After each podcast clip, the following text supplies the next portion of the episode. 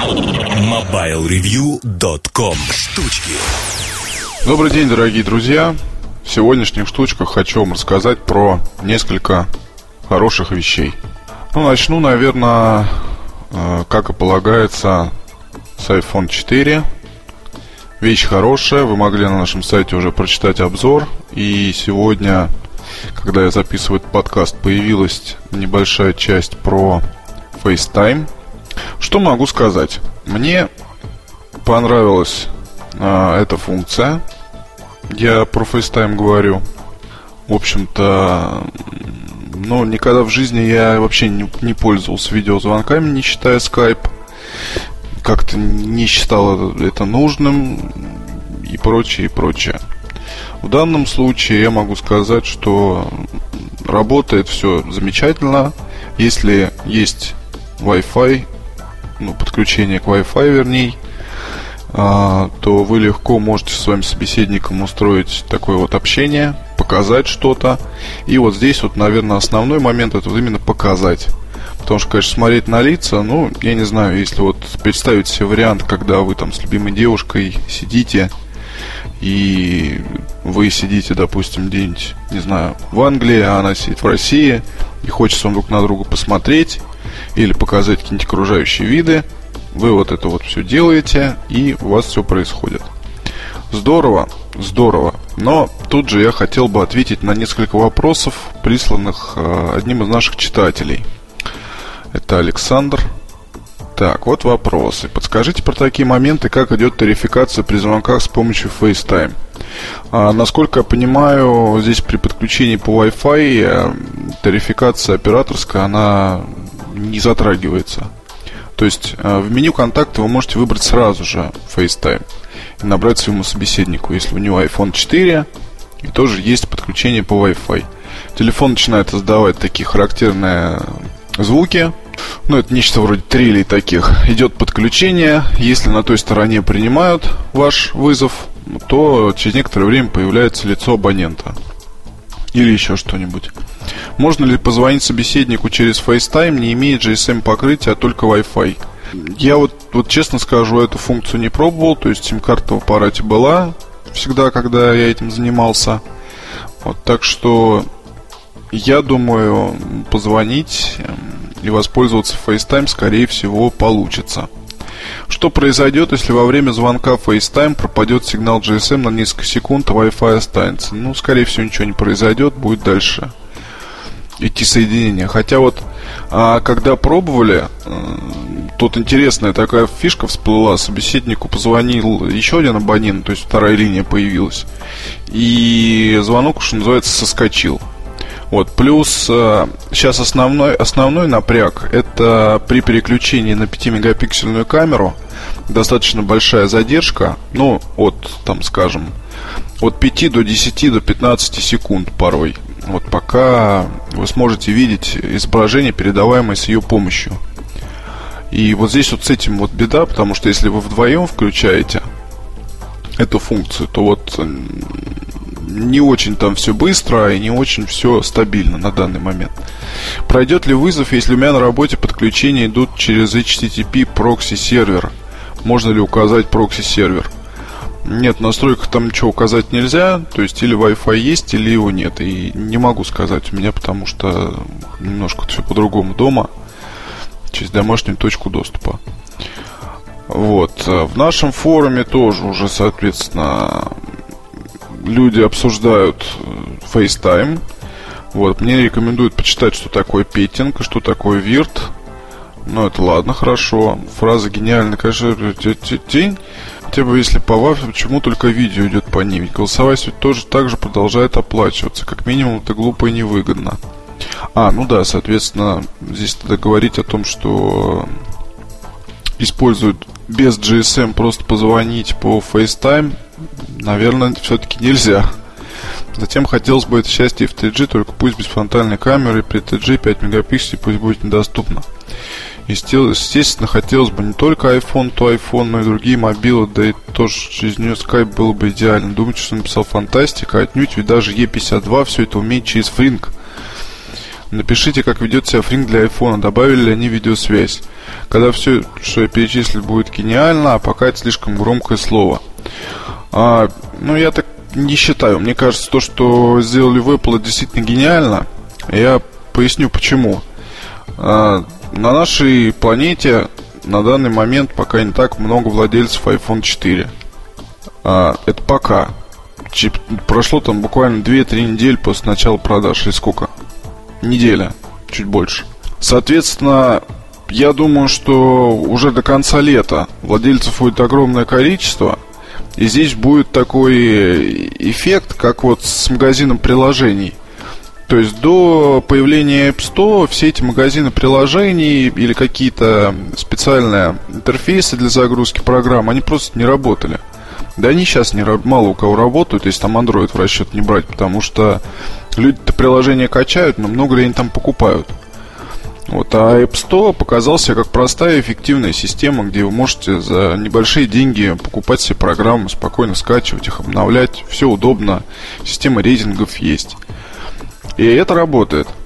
А в случае с FaceTime, мне кажется, штука будет абсолютно такая же, потому что чем больше владельцев, чем востребованнее функция. А она будет востребованнее тем больше, чем она проще. А здесь святая простота. Кнопку нажал, оно работает. На других телефонах это все тоже есть, это прекрасно понятно. Но это как... На других телефонах, вернее смартфонах тоже можно устанавливать программы. Но если взять там какого-нибудь владельца айфона среднестатистического и взять вот владельца Nokia E52 среднестатистического и посмотреть, сколько программ а, загружает, смотрит один и другой, то здесь, наверное, будет э, небольшой, скажем так, разрыв. И впереди будет владелец айфона. Потому что я сам, конечно, еще во времена баловства с N80 и прочими э, телефонами на Symbian постоянно ставились программы, но все это происходит первые там пара-тройка недель после покупки. То есть ты начинаешь его оснащать там и вот этим всем заниматься. Если ты не конченый, э, как даже не знаю сказать, не матом, а любитель, скажем так, заниматься вот этой вот всей вот штукой – вот, ты потом рано или поздно останавливаешься, находишь все для себя нужное, и потом просто уже так в спокойном режиме смотришь, что там еще интересного получилось.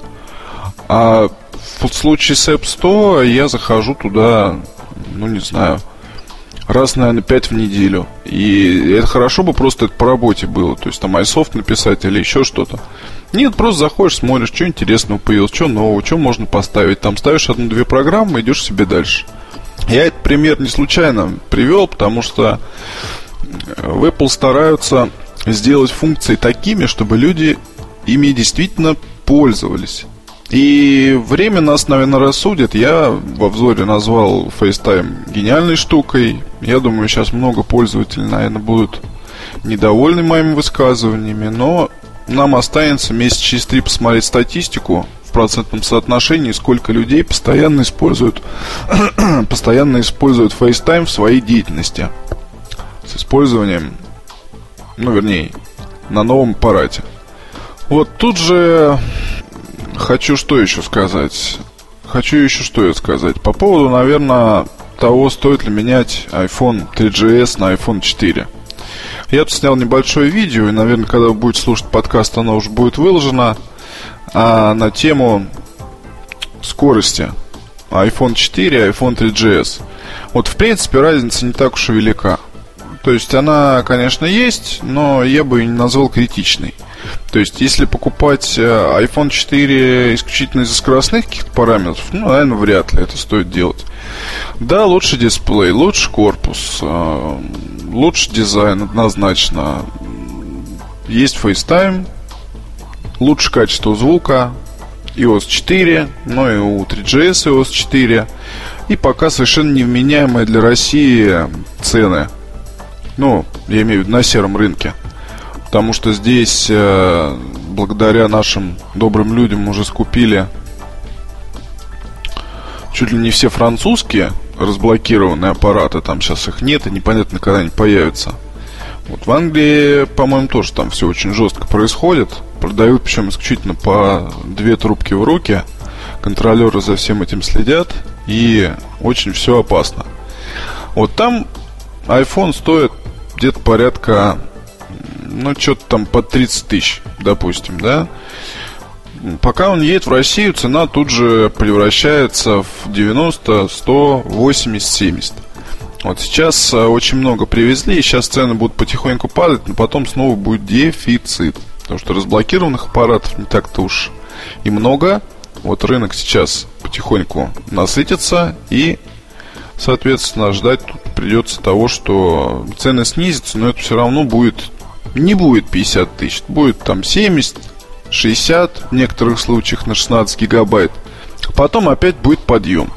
Стоит ли в данном случае гнать горячку, если у вас, скажем так, э, пусть даже, может быть, и есть деньги, но я вам все-таки советую сто раз подумать, прежде чем покупать сейчас. Вот уж лучше дождаться какой-то оказии, если кто-нибудь у вас там поедет из знакомых в Европу, вот лучше подождать и купить там. Или же дождаться продаж официальных аппаратов у нас здесь в России. Когда это будет, никто сказать не может. Вот, в принципе, осенью, по слухам, но, сами знаете, все эти слухи, они зачастую не имеют никакого отношения к реальности. Тут же, наверное, скажу еще вот о каком моменте.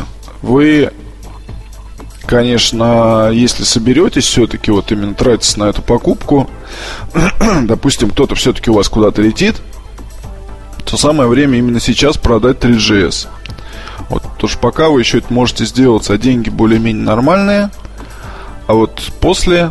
То есть я вот, допустим, TGS покупал осенью за что-то 30, по-моему, с лишним тысяч рублей. А сейчас цены обрушились с появлением iPhone 4.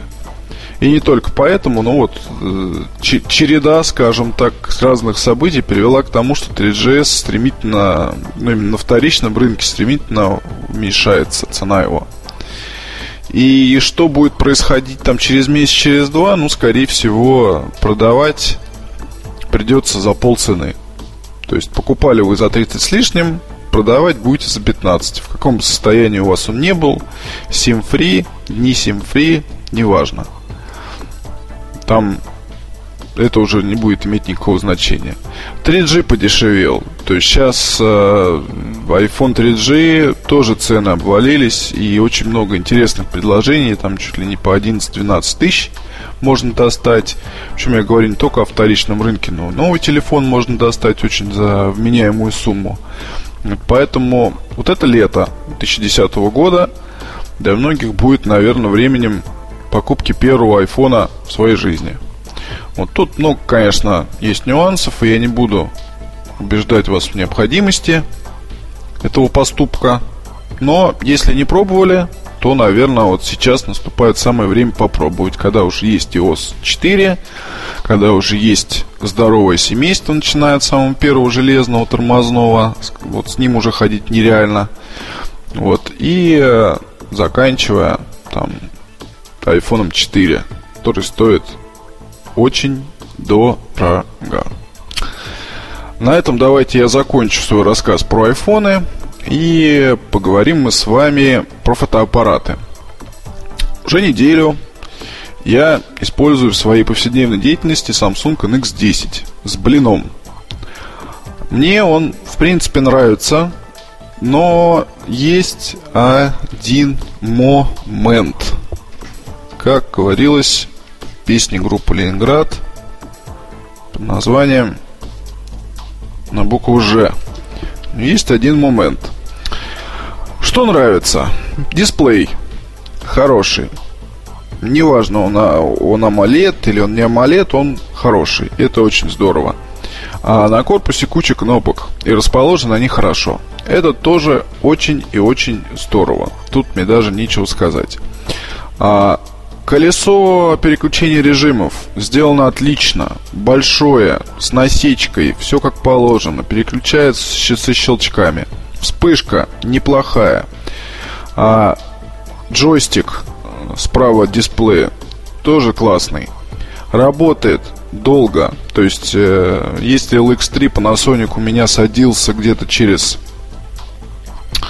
Ну, вот, допустим, я снял 4 10-минутных ролика, батарейку надо было уже, считай, заряжать. Здесь он может снять, ну, роликов, наверное, 10, прежде чем батарейка что-то там покажет, что там на, надо бы надо бы и подзарядиться, товарищ. Есть оптический видоискатель. Ну, он, правда, не совсем оптический, он электронный, вот, но есть. Это тоже не может не радовать. Увесистый, хороший хват. Держать его удобно. Управляться можно одной рукой при этом. А, кушает издишки и, соответственно, на данный момент есть вот этот вот блин. Размеры не маленькие, размеры вполне себе такие ощутимые. Вот, но тем не менее в сумке, если его таскать, то особо не чувствуешь. Аппарат хорош. К нему просто надо немножко привыкнуть, и тогда снимки будут получаться неплохие. Вот тут, тут что есть, то есть, и э, наверное, как и с любой камерой, все зависит от фотографа. Но есть вещи, которым я лично привыкнуть не могу. Поясню почему. Есть, допустим, здесь у него съемка видео.